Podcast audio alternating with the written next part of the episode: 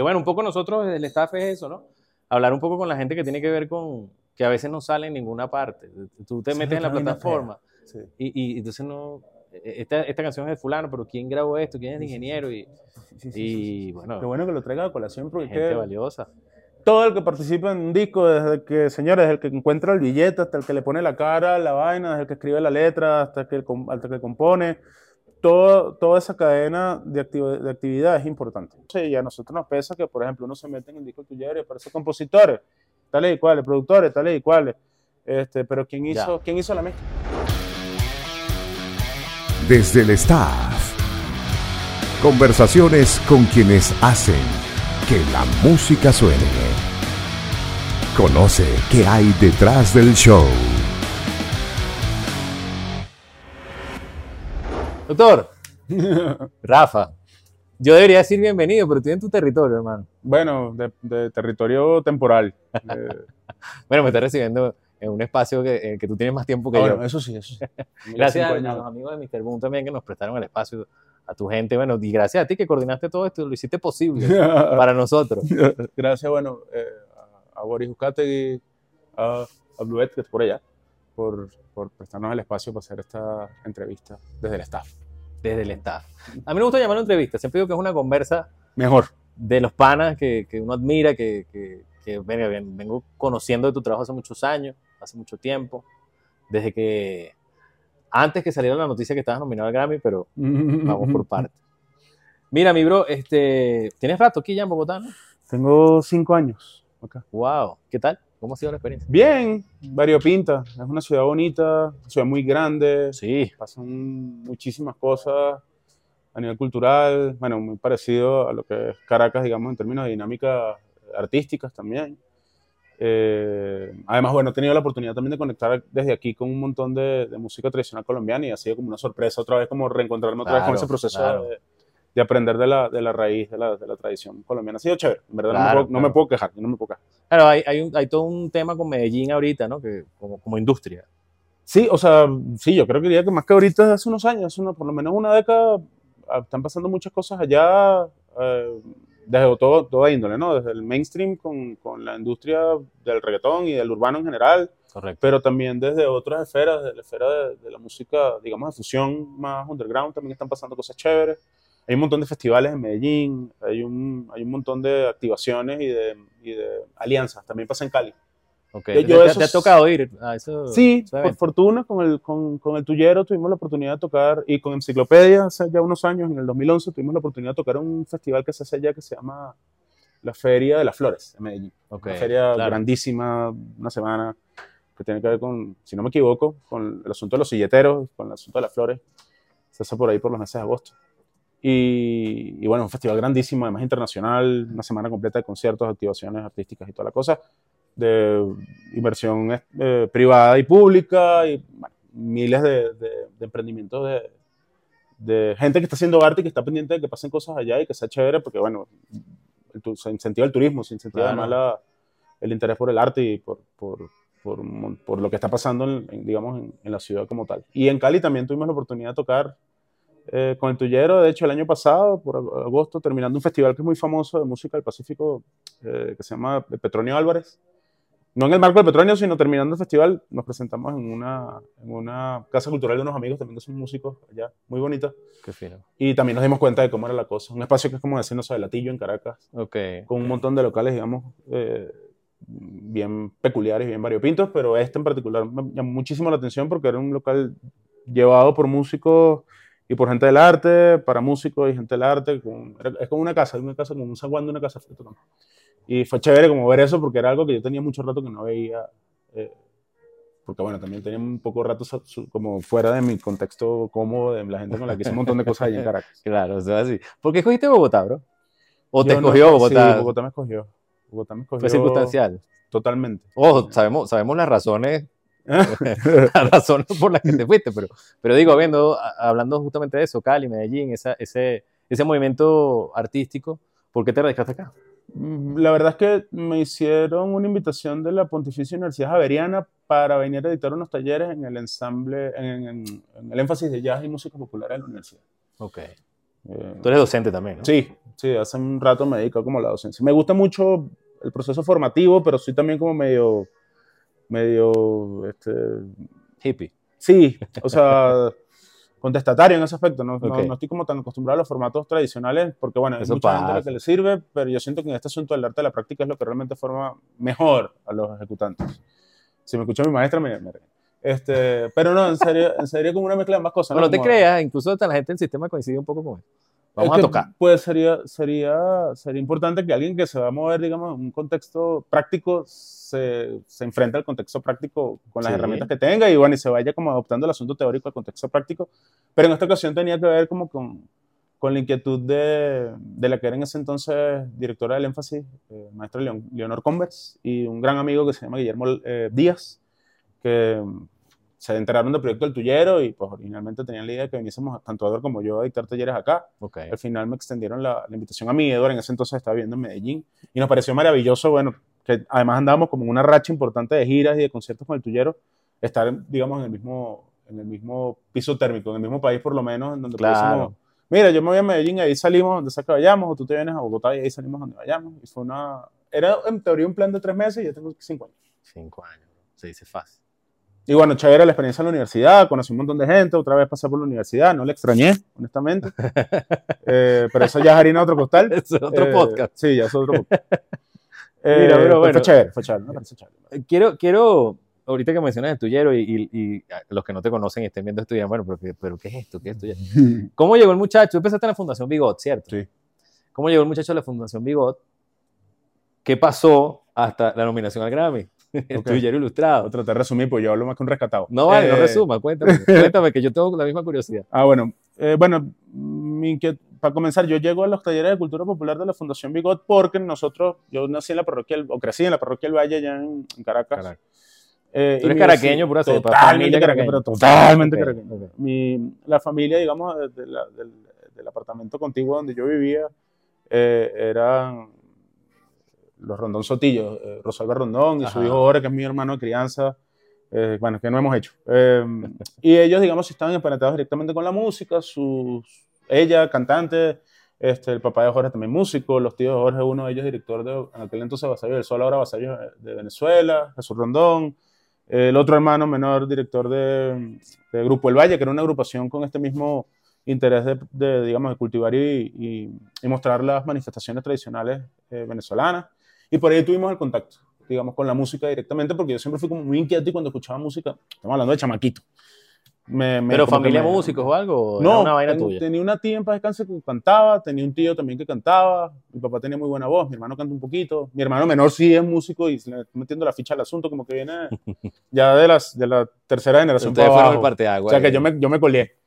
Eh, pero, pero bueno, de ahí, en ese entonces, pues, había como mucho contacto con los talleres de cultura de, de la Fundación de Cultura Popular, formación de, la, de cultura popular. Y entré en los talleres de chamaco y ahí crecí y bueno, pasé por un montón de grupos de formación, siempre con esta inquietud de, bueno, de ver, de ver lo, lo tradicional y ver qué otra cosa a partir de lo tradicional uno puede desarrollar utilizando como el lenguaje y el discurso, ¿no? Claro.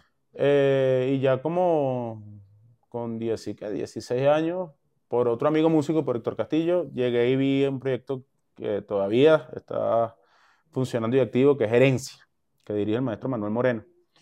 Proyecto de fusión afro-venezolana y todo esto. Antes de eso había pasado también por las filas, brevemente por las filas de Vasallo. Eh, bueno, canté con un poco de cosas. Para ese momento ya, ya había, me había inspirado y había escrito canciones, pero siempre estaba como entre lo tradicional, que era como mi nicho, Claro. y la curiosidad de otras cosas.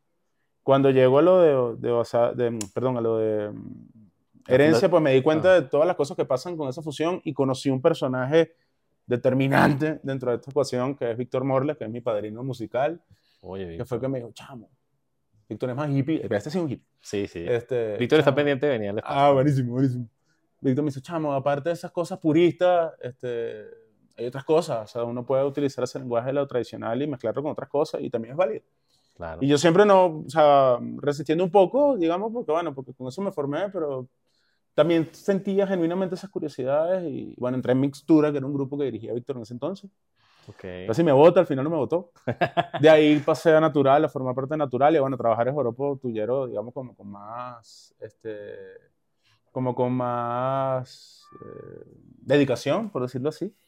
Y bueno, y investigar y escuchar, y yo siento que a mí también me formó el profesor, el profesor CD, el profesor eh, registro grabado, porque bueno, fue muy, muy sabroso tener la oportunidad también como de encontrarse con los cultores en directo, pero pues también es chévere la posibilidad de encontrarse con, un disco o un registro de alguien que ya no está vivo y, toparse con eso y ver cómo uno le puede dar, vida a ese material ahorita en el 2000, en el entonces fue, no sé, 2011, 2009, no sé. Eh, antes, no, mentira, estoy hablando pues. de antes, eso fue cuando lo de Danilo. Eso fue 2003, 2004, una cosa así. Claro. Eh, para los venezolanos sabrán, cuando uno dice cuando lo de Danilo, la gente sabrá a qué, no, a qué nos estamos ¿Sabe a qué te refieres? Eh, y bueno, con Víctor pasaron muchas cosas, con Natural grabamos un par de discos, eh, de ahí salté a otros proyectos, entré a trabajar con grupos, ya para ese momento, con grupos de salsa, con grupos de reggae, con grupos de hip hop. Con, Te metiste en la jugada. Sí, además que tenía panas músicos ese entonces claro, claro. tocando con lo que se le atravesase y por eso que, bueno, no se hasta bingo cantamos. O sea, lo que se atravesó. cumpleaños feliz. Sí, todo, todo, todo, todo. Y grupos de bailable, tocamos en lo que llaman la BBC, que no, es la BBC, la de Londres, sino boda, bautizo y cumpleaños. Muy bien. Este, y nada, de ahí en algún momento conocí al Edward, o sea, en ese entonces andábamos como juntos, pero no revueltos, y como en el mismo espacio creativo, pero no, revueltos. Y yo sabía que él, estaba, él ya había bautizado el Cuatro Maraquibuche, él sabía que yo estaba trabajando con Víctor, y para el lanzamiento de Cuatro Maraquibuche, eh, Pablo Estacio, el fundador y director de Bacalao Men, había grabado un tema muy conocido que se llama El Come Gente, con un joroputillero moderno, en ese disco de, de, de Edward, eh, y, y no no estaba disponible para, para el bautizo y entonces, bueno, al final me, me, hizo la invitación, hicimos el concierto que fue en el anterior BOD, ahora tiene otro nombre, yo mismo no recuerdo cómo que se llama. Centro, de Arte Moderno. Una vaina así. Después no lo aprenderemos. Bien. Eh, y a partir de allí hubo una conexión chévere y quedamos con la idea de seguir haciendo música. Ya, bueno, hicimos nuestro, nuestro, nuestra ópera prima a dúo, que, que es el viernes de quincena, eh, y a partir de allí se nos ocurrió hacer un disco y eso fue en el 2015 sacamos el Viernes Quincena, en el 2016 grabamos el álbum y en el 2017 nos estamos nominando al Latin Grammy, eso que fue una cosa ultra violenta. Como dicen los mexicanos, cuando te toca, ni que te quites, y cuando no te toca, ni que te pongas. Es así, bro. Es es el cuento corto. Mira, pero cuéntame un poco más sobre, sobre el tuyero ilustrado, porque, coño, chamo, además, ojo, hay, hay, una cosa que yo estuve conversando con, con otro pana tuyo, que, que es José Alejandro, ah que también estuvo con nosotros, nos acompañó en un episodio bien chévere, este, sobre el joropo tuyero, que es todo un, eh, a ver, hay todo un mundo allí prácticamente inexplorado, como virgen, o sea, que hay, hay, todo que aprender allí, o, por lo menos no tiene tanta proyección como debería. Sí, es más eso. Eh, yo pensaba lo mismo que, que acabas de decir tú, yo lo pensaba y lo vivía y, y, lo pensaba con muchas cosas, y me di cuenta por un, por un amigo cultor, bueno, cultor no, él no era cultor, él era director, entusiasta, investigador, eh, maestro Omar Orozco, para descanse también, que él decía que la cultura popular goza de muy buena salud en las zonas en donde se desarrolla. La cosa que nosotros en Caracas por lo menos nunca nos enteramos. Eso, es, el tema, ese es el tema. Y teniendo el joropo tuyero tan cerca, porque en, Caracas hay baile de joropo, en Prado de María hay baile, en Palo Verde hay baile, si se van no tan lejos, en Requena también hay baile de joropo que por cierto por estos días se está celebrando los no sé cuántos años de vida artística del maestro Mario Díaz, le mando un saludo a Mario, sí, por casualidad ve, ve este material. Eh, bueno, es un joropo que se dio en el, centro, en el centro de Venezuela, tiene un parentesco con el joropo llanero en términos del uso del arpa como instrumento, mm, digamos, fundamental. Claro. Pero a diferencia del arpa llanera, el arpa tuyera es un poco más grande y tiene cuerdas de metal. O sea, la región aguda, los, los, tenoretes son, son cuerdas de metal, entonces tiene un sonido como muy parecido a la, al clavi o, o, a la chelesta de la música, digamos, antigua. Sí. Eh, medieval, es, es chévere el formato de los joropos tulleros porque el joropo tuyero también tiene como esta idea de, de suite, ¿no? O sea, como, como, como secciones que deben, deben, irse siguiendo, digamos, como un orden específico, como decir, no sé, de pronto el tamunangue, que tiene sus zonas y van en ese orden y no en otro. Eh, y luego, bueno, se desprenden de, de esas formas más antiguas de ese joropo, se desprenden otras más modernas y sale, bueno, la forma del pasaje y la forma de, del golpe, que el golpe es este que tiene corito. ¿Por qué será que envejecido? Y la razón por la que aparece corito, y esto lo estoy repitiendo de la gente con la que me senté a discutir al respecto y hablar al respecto, el maestro Pedro Sanabria, el mismo Mario, este, y otra gente que ya tiene unos años y que han investigado este joropo, era para pegar en la radio, como para buscar ese espacio de la radio a través del coro. Ok, claro. ¿sí? O sea, el claro. coro siempre, ya saben qué pasa con los coros. Buscando la vuelta. Buscando la vuelta al asunto del coro. Claro. Y en verdad sí, sí tuvo, Válido. sí tuvo mucho, mucho auge en algún momento. De hecho, llegó a competirle al, al, al llanero, que digamos que tenía mucho más apoyo. Claro, sí. Este, Tiene. Y sí, aún, aún, aún. De hecho, fest- festivales hay todo lo que quieran. Claro. Está el torneo galáctico del joropo que hacen aquí en Villavicencio, en Colombia. Ah, está por allá el. Silbón. Sí, aquí. eh, no se llama así, se llama Torneo Internacional de Joropo. Yo le digo el torneo galáctico porque es una cosa ahí ultra mega guau. ¿no? Ok. Y la gente, uf, y fuego artificial y todo. Este, mientras que el tuyero sigue siendo más de nicho, ¿no? Eso también me Sí, gustó. Que por fue una cosa eso. como más. Uno quiere ir para un baile y la cosa parece como que. mira, Pero cuando un uno dice baile. nicho, uno piensa que estamos hablando de una vaina así. No, no, no. Y no, es un mundo completo. Ay, o sea, sin pareja bailando el tiempo y sabroso. mucha y- información. Y hay Pero- mucha gente haciéndolo. Sí, sí, y muchos discos. O sea, Sí, No. lo que, todo lo que tú quieras. qué lástima que no recuerdo el nombre que me dijo José Alejandro. Un carajo que ha grabado, no sé, 200 discos. Una cosa, estoy diciendo un ese número. Mario. Mario, que le mandó es el Mario Díaz, el poeta requena, ese debe ser Mario. 40 y, debe estar ya Ese. por los 50 y tantos, sí, sí, sí. Exactamente. Sí, está o celebrando. ya sea, Michael. Jackson no grabó 45 Ah, bueno, discos. para que veas. Y ese señor es una máquina de componer, además un tipo con una inventiva increíble, además un señor súper simpático. Por ahí, este. ah, No me acuerdo ahorita, él tiene, él tiene un, un docu o sea, acerca de su vida que no recuerdo dónde fue que estuvo colgado. Yo no sé si sigue disponible, le voy a preguntar a, a María Ángela dónde está. Una amiga que, que además se interesó muchísimo por su obra hace un montón de tiempo. Este, y, y le hizo, se ganó además un premio con ese, con ese, con ese documental. Porque además es un tipo súper pintoresco. Él estuvo en Radio Rochela, estuvo en, en- otro programa de, de Emilio Lovero. O sea, es un personaje además con un Ok. humor increíble, un tipo genial. Un Bueno, un genial artista, que, pues, totalmente. sí, con todas las letras. Además un tipo que todavía vive en su casa y en Requén, ha estado Miranda, eh, pasando Baruta. Eh, y, y es una persona que, que- que además tiene como una conexión muy estrecha con, con su arte y además es un cantante increíble y bueno, o sea, si me quedo aquí pegado puedo decir cualquier cosa cualquier de maravilla, Mario, porque son esos, esos- esas cosas que ocurren, digamos, en esos espacios que no tienen, digamos, esa cámara encima, Exactamente. pero que, que nos sigue hablando de que somos como venezolanos y hacia dónde vamos y como artistas y en el arte, digamos, dice mucho y dice muy duro, a pesar de que, bueno, de que no se escuche con, con, con la fuerza que debería, ¿no? También, Claro. un poco. Pero sí, o sea, siento que sí, que es un joropo sabroso, además un joropo muy chévere, un joropo totalmente ganado al baile. Siento que tiene el formato más brutal que puede tener la música venezolana, porque es un formato cortico de dúo, Sí. este, y eso hace también que sea muy interesante eh, la interacción entre un arpista y un cantante, este, o este otro y con este otro. Hay como, además hay como cosas que son códigos estándar. Yo siento que, que es bonito. Si tienen la oportunidad en Claro. algún momento de ir para un baile de joropo, no dejen de hacerlo. Esa es la última Claro. recomendación que les hago. Mira, bro, y, y se fueron con todos los juguetes para la ceremonia Grammy y toda vaina. Bueno, sí, o Sí, sea, ¿no? nos fuimos todos, nos fuimos de, de 18 personas, más, más equipo de producción que, que participaron en ese disco, porque Claro. siempre lo decimos, siempre lo digo, siempre lo repetimos.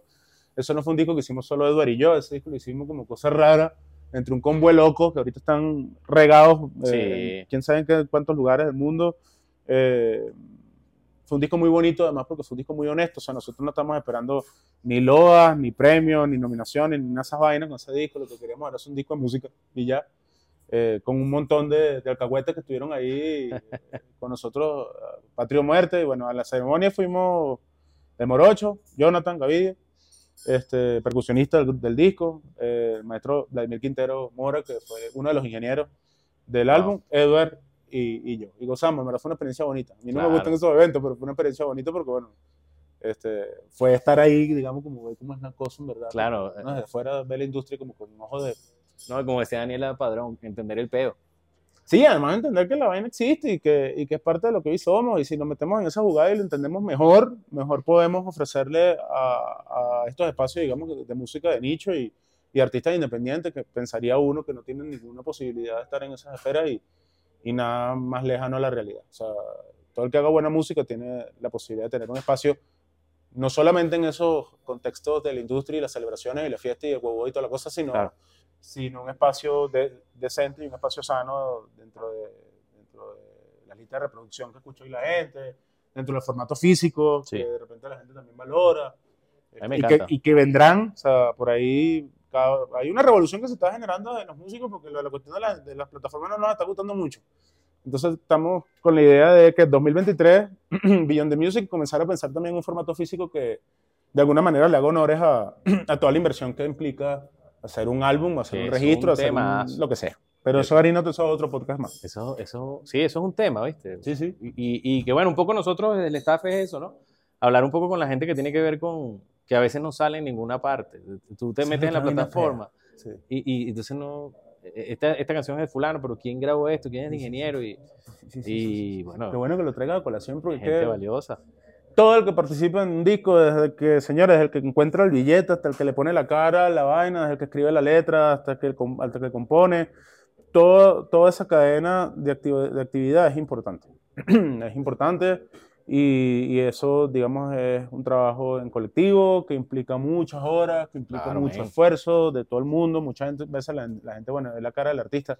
Yo que, bueno, uno de mis mejores amigos, eh, Juan Alemán, eh, fue manager de Enciclopedia durante un montón de tiempo nos ayudó y si no hubiese sido por él este, y por Andrés Infante, que fueron los productores del disco El Tuyero, los productores generales del disco El Tuyero, este, el disco no se hubiese hecho como se hizo.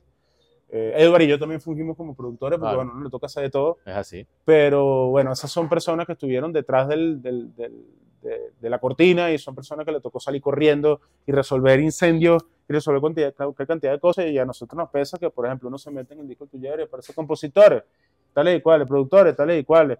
Este, pero ¿quién Ya. hizo, ¿quién hizo la mezcla? Exacto. ¿Quién grabó el bajo de este tema? Porque yo no sé, yo, yo estudié música y quiero hacer mi disco y quiero saber quién grabó ese bajo porque me interesaría saber si dentro de las posibilidades que existen, esa persona que grabó ese bajo, de pronto, pudiese grabarme un bajo. un- Exacto, un- exacto. Así mismo Entonces, son del tipo de cosas que... Son las bondades del físico, ¿no? También. Ni que además tú y yo sabemos que eso es una, eso a nivel de programación, es una pestañita entre las, las cinco, de las cinco claro, cositas no que hay allí, no sé, compartir, no sé qué, like, y no sé qué, el corazoncito le va, uno que, crédito, plin, Claro, claro. Y se cuadran con las agregadoras, que es la otra burocracia que no entiendo por qué todavía existen, pero bueno, eso ya sería otra cosa sindical de qué hablar. verdad, es verdad. Este, y, y bueno, y aparecen los créditos de todo el que trabajó y todo lo que se pueden llenar, porque bueno, es parte, parte de la industria también. Coño, enciclopedia, bro, ¿verdad?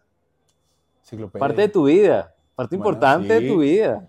Sí, si no, yo siempre digo que si no fuese por enciclopedia yo no estaría haciendo lo que hoy en día estoy haciendo, Es que es producir música. así, Claro, de Además, tú también eres productor, obviamente te duele Sí, esa sí. parte. Productor Sí. y eres percusionista, ¿no? También, pero mojado, de los que, o sea, ¿Cómo es? no, ¿Cómo pero- mojado? pero Lo mojado, ¿no? O sea, yo digo que uno le tira una pedra a un árbol, a un jabillo allá en, en, en Caracas y caen 200 percusionistas brutales. Yo estudié la percusión, me encanta, me fascina, me parece además un universo súper bonito. Todavía lo hago de vez en cuando, Claro. pero pues no le, no le, no, bueno, como lo que decíamos antes. Maestro, cuando le toca ni que se quite y cuando no le toca ni que se ponga. Y fue un instrumento que estudié, en Brasil lo estudié, Claro. como, como, como régimen, así.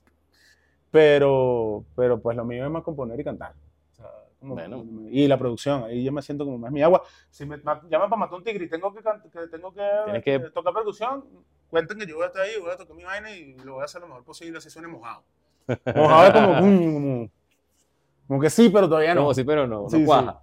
Enciclopedia está, Rancés está bien, eso también fue un proyecto bonito, y Sí, aprendimos claro. un montón, fuimos, grabamos un disco en, en- en Buenos Aires, un estudio brutal que se llama Panda, hicimos un segundo álbum en Caracas, en el estudio, en aquel entonces tum- Tumbador, de, bueno, aquel entonces no, creo que todavía sea, no, ya no se llama así, de Carlos Imperatori, que está ahora, ahora mismo en Miami, estuvimos tres meses metidos en ese estudio, con Chapis Lasca, este, Puro monstruo. una experiencia, Orestes también estaba metido en eso, ¿no? Oreste llegó al final y fue el que se quedó trabajando con Ramsés Claro. en ese proyecto, digamos, de, de- de enciclopedia como proyecto. Enciclopedia es el nombre artístico, digamos, el nombre en sí de Ramsés Meneses, este, y en algún momento le dio también nombre a una banda un poco de locos, que nos juntamos, Simón Hernández, Arturo Soto, Enrique Pérez, Eddie Cisnero, eh, y César Monge Jr., Juan Alemán, y Esteban de Jesús, que está aquí sentadito. Nos juntamos a hacer rap con banda, cuando en aquel momento, estamos hablando del 2010, en aquel momento eso era una cosa Claro. no única, no fue que nosotros no, inventamos no la única, pero sí. pero por lo menos en Caracas no había mucha gente No había eso. tanta gente. Creo que Apache con Gustavito Guerrero y, y Simón Hernández, este panel que ya hablé, baterista, eh, en algún momento inventaron algo. Pero en ese entonces Apache no tenía celular, como que era la cosa, y al final no llegó como mucho a eso. O sea, yo estoy aquí echando todos los cuentos que... que- que echando yo- para la calle a todo el mundo. porque sí, sí, dejando en dos bloques a todo el mundo.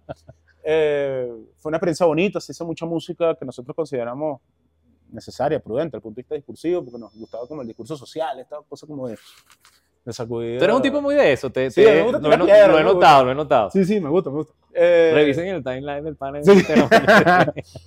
Eh, aprendimos mucho. Yo en Argentina estuve sentado eh, detrás del ingeniero Mariano Vilín, que es un pana porteño, divino además, en ese estudio del que les hablo, y me di cuenta de todo el trabajo. Ya uno había como pasado por ahí, pero cuando uno está sentadito, digamos, con cierta frecuencia, haciendo como una especie de tutoría eh, del proceso de producción de un disco, de captura de un disco, de por qué este micrófono y no el otro, después por qué este Sí. cosa y no la otra, este, comienza como a encontrar la, la magia y, y la mística a ese, a ese, a ese otro, a ese otro espacio. ¿no? También. Claro. A Y después valorarlo también de otra manera. Uno siempre lo valora, uno siempre sale contento de, mira qué bonito sonó mi voz y tal, pero no le para bolas a si con qué se grabó, ni Claro. cuál es la cadena, ni nada, ni los procesos que están detrás de eso. No, eso a uno le digo, bueno, es como, o sea, a mí me gusta que me monten el carro, el carro me lleve de aquí, de punto A a punto B, pero cómo funciona esa vaina me da igual siempre que funcione. O sea, que, coño, está botando agua, no sé qué, no, bueno, mira, que tiene que no le vaya a echar agua a la vaina sin el, con el carro apagado, porque va a partir bloque. Esas son cosas que uno aprende en el camino. Pero Exacto. de resto, pues mientras funcione, da igual cómo funcione. Pero cuando uno está del otro lado del vídeo, con más tiempo y con más dedicación, ya como que le agarra el amor. Y después de esa experiencia caí con Ricardo Martínez, Ricardo Remoto, Ah, este, remoto, Remoto claro. Studio, y estuve un rato con él, con Ricardo Parra, con, con eh, Carlos Más, terminando como de apretar tuerquitas allí de cositas que, que a uno le llaman la atención, del otro lado del vídeo. Y desde el 2019, finales, que con la vaina de la pandemia también como que se paró la, el avión un poco, Obviamente. le comencé a meter la ficha y ya a la fecha tenemos un montón de cosas producidas chévere, bonitas. Y es uno, otro lugar también muy, muy, muy, muy místico y muy agradable para trabajar. O sea, no ponerle la cara uno a la vaina. Uno puede estar Exacto. en interior en su casa haciendo su vaina. y, y Es otra ser- forma. ser dueño- sí, es otro, otro espacio. Es otra cosa. otro espacio, la verdad. ¿Cómo ves ese tema de la, de la diáspora con respecto al arte? Porque pareciera como que es un lado positivo de, de, nuestras, de nuestros músicos, de nuestra gente. Sí, coño, por un lado. Tú, coño, tú, tú, tú eres un- una viva imagen de eso. Ahora estás Mm. produciendo, estás haciendo otras cosas, estás afuera. Orestes, que ahorita lo mencionamos, coño, salen un Tiny Dex por allá. los Ah, bueno, ya, ya, ya, ya con Raguayana estaban Por ejemplo, que están en México. Entonces, claro, todo el mundo anda como en un lugar, por decir a alguien. No, y porque Oreste, o sea, Oreste, muchísimos. que, que no, o sea, Oreste es básicamente la, el resumen de que cuando uno quiere hacer algo y se propone hacer la cosa y le mete nos, a toda la obsesión y todo el tiempo y dedicación a la vuelta, lo hace. O sea, Oreste se graba, se edita, se, o sea, se arregla, se Claro. publicita. O sea, Oreste es una de uno de los músicos venezolanos que yo diría que en este momento se encuentra en un espacio de completud desde, desde el, desde el hacer del verbo hacer Ok. más, más simpático. Y, y además es un músico con una este, un compromiso envi- envidiable. O sea, no todos tenemos, digamos, esa posibilidad de concentrarnos en una vaina y, y- y- y meterle la caña hasta que, hasta Hasta que, que que esté. Es una vaina de disciplina que, que yo siento que Oreste es, es una de las virtudes más grandes que tiene Oreste, honestamente. La diáspora, es eh, la diáspora ha sido una vaina muy amarga, a veces agridulce Obviamente. siento yo, sea muy amarga porque, bueno, muchos nos tocó separarnos, digamos, de nuestra actividad eh, cotidiana con el equipo con el que nos formamos, con la gente con la que nos encantaría seguir haciendo música, pero siento que ha sido como, o sea, uno lo, lo está viendo en carne propia ahora mismo con, con toda la situación de Venezuela, lo, lo- lo experimenta eh, vívidamente, empíricamente, digamos. Sí. Pero esto también el aprendizaje vicario de otros que se han tenido que ir, por ejemplo, no sé, tres, cuatro generaciones, la generación de Aquiles, de Aquiles Baez Ujú. que salieron en un momento de su vida donde la salida no era necesariamente porque estuviesen buscando una mejor calidad de vida, sino un mejor, mejor contexto de formación profesional. Y cayó en Berkeley, de Berkeley a Nueva York, que en Nueva York se conoció un poco de locos. Aquí, Aquiles- aquí en Bogotá Aquiles tiene un montón de gente muy querida y, y que lo aprecia y lo apreciaba y, lo, y compartió y hicieron y deshicieron y toda la cosa, que parte de esa inquietud de moverse, ¿no? De moverse por el mundo y de buscar espacios y de buscar experiencias y toda la cosa. Es chévere por un lado porque nos ha permitido permear, permearnos de otras culturas, demostrar lo que tenemos en otros espacios, ¿sí? Claro. O sea, ya este es el cuarto tenis venezolano, este raguayano, o sea, esto... El cuarto no, me estoy comiendo uno. Ya va, espérate. Iba a Las Vegas, Ajá. iba a Las Vegas, fue el primero. Iba que además es una muestra que tiene Pero ella, ella, años ella forma parte de, al- de, de- ¿Cómo es ese Tiny Desk? No recuerdo. York. No, no, ¿Es ella sola? Creo que ella sola con Sí. sus cuatro. Pasa que eran esos formatos cortijos y su combo que hacían de Tiny Desk, antes de que Tiny Desk fuera lo que es hoy en día, Ok, que eran- ok, ok. fueron nueve minutos. Estaba. Luego, Pechadi y la parranda del clavo, se llama Chávez y la parranda del clavo. Luego, si no me equivoco, Jorgito con, con Sam, con, con Jorge Glem con el pana acordeonista, si no me equivoco. Eh, sí, sí, pero pasa que estuvo muy cerca los que estuvieron la dama, con, con, que- con Cani. Con Cani estuvieron dos músicos también Sí, venezolanos. ah, entonces me estoy comiendo una participación. Me, me perdona la disculpa, pero ahí sí no llegué. claro, no son ellos como frontman, pero bueno, están ahí Participaron, claro, claro. participando. Este, se me está pelando. Ah, bueno, La Dama, que es un proyecto donde, donde participa María Fernanda González, Mafer Bandola, un proyecto además que se formó en este contexto Claro. de proyectos eh, de fusión, donde hay una persona de Brasil, hay una colombiana, hay una venezolana, un proyecto de mujeres que se llama La Dama también. Este, brutal, además, chequenlo. Eh, Andrea Ferrero estuvo también en, Tiny Desk acompañando a una, a una artista asiática, que no recuerdo su nombre, pero ella estaba de guitarrista también. Pero ahí, chamita muy ahí- joven. ahí uno se da cuenta que, ah, ya, la pana que, que compone para... Para Adam Sandler, Ajá. trabajo para él, sí. Sí, ya es otra generación, ¿no? Ya nosotros somos la vieja guardia. Sí, en sí, ese sentido somos la vieja guardia. Pero es eso, están pasando un montón de vainas y además el asunto global de, de esta, de este momento histórico con el asunto digital que uno se puede enterar así que Sí, carajo sí. pasó en, del otro lado del planeta, cuestión, fracciones de, de segundos, sino No, minutos. no, y te puedes dar el lujo de armar una banda, de grabar, o sea, tú me grabas en Los Ángeles, el otro en México, el otro en, no sé, en Bueno, y ahorita- Barcelona. Trabajo con un pana venezolano, eh, Espinosa, que es un pana que está en Zurich. Y uno de los, de los discos, bueno, el bajo se grabó, uno de los temas que se lanzó, el bajo se grabó en Buenos Aires, Argentina, Enrique Pérez. La batería la grabó Samuel Fuentes en remoto estudio en Caracas, Venezuela. Samuel Eh, de... Samuelito, Samuel toca con Raimundo y todo Samuel el es mundo. un duro. Eh, los B-Session tienen un proyecto Ajá, ahora con, ese, el- ese, con el ese. sistema. Samuel es alto brother, alto músico además. Este, Ves, Venezuela Sound System. Venezuela Sound System, sí. Eh, el- se grabó una cora, que es un instrumento, un cordófono, un instrumento de cuerdas, también de plectro, de cuerda pulsada africano, que lo grabó este, un pana, eh, que si no me equivoco es sueco, allá en, cerca de, de Zurich, si no me equivoco. Eh, las trompetas las grabó Alejandro Berti en Nueva York. Claro. El tema lo mezcló. Te puedes dar esa- esa licencia. en- sí, y todo a distancia. Es muy rico la oportunidad de trabajar en el estudio con todos los morichos montados metidos allí. Claro, Es Lo otra extraño. forma, claro. Pero bueno, o sea, Porque esa joda, esa, esa camaradería ahí de los panas, eh, sí, además que es otro, otro tiene otra... o sea, Sí, hay otra construcción de la dimensión del tiempo en ese contexto, ¿no? O sea, Sí, aquí, no, total. aquí bueno, nosotros grabamos. La voz, la voz se grabó en Granada con, con, con Fernando Romero, un señor que tiene un estudio en Granada donde han grabado un montón de luces del flamenco. O sea, es una experiencia chévere también Sí. porque además tienes el aporte de la gente que quiere. O sea, si yo quisiera grabar con Enrique, antes, bueno, uno se podía dar lujo. Antes, cuando uno vendía los discos y recibía la plata más o menos e- e- equitativa de lo que cuesta un disco y, recibía el disco, y que iban las piedras. Este, uno podía de repente permitirse decirle a Enrique, mira Enrique, te voy a pagar un boleto de avión y te vas a venir para acá para Bogotá y nos vamos a encontrar aquí en Bogotá y hacer un Claro. disco. O el formato banda, que era un formato en el que la banda, como hicimos nosotros con Enciclopedia, nos lanzamos 7, 8 coños para Buenos Aires, Argentina, y grabamos allá un disco en 18 días. O con el tuyero que lo grabamos en dos días en vivo, de indirecto, 100 bloques, todo el mundo metido en el Paraninfo de la Metropolitana. Eso ya es otra dinámica de grabación. Pero ahorita, si yo quiero tener a Enrique, que además Enrique es uno de mis mejores amigos, músico increíble, uno de los bajistas con los que más y de los músicos con los que más he aprendido en mi vida, o me voy yo para Argentina, me lo traigo para Colombia, lo hacemos a distancia. exacto. Entonces, entre no hacerlo o gastarnos el triple del cuádruple del presupuesto que hay, es mejor el asunto de que él grabe en su casa tranquilito y me mande la data o grabamos en- en- a, a distancia la ya yo acá. Hay un montón de programas ahora que permiten eso, que es maravilloso tener esa oportunidad con un lag mínimo, una latencia mínima, este, Sí. y poder hacerlo como uno lo quiere hacer también. Hacerlo, lo importante es hacerlo, creo yo. Sí, sí. Bueno, lo hablamos. Hacer, hay que hacer. Ah. Punto. Mira, también hablamos de Aquiles cuando comenzamos las conversaciones para vernos aquí. Y ¿Qué significa ese nombre para Rafa Pino? Ese es mi pana, mi maestro. El Eh, máster, ¿no? El máster Aquiles Báez, además una fuente infinita de conocimientos y de chistes terribles y de... Coño, algunos eran buenos, yo rescato sí, algunos. sí, sí, no, o sea, en verdad Aquiles tenía un humor además muy, Muy, rápido. sí. ágil, sí, el, el asunto de los huevos de palabras.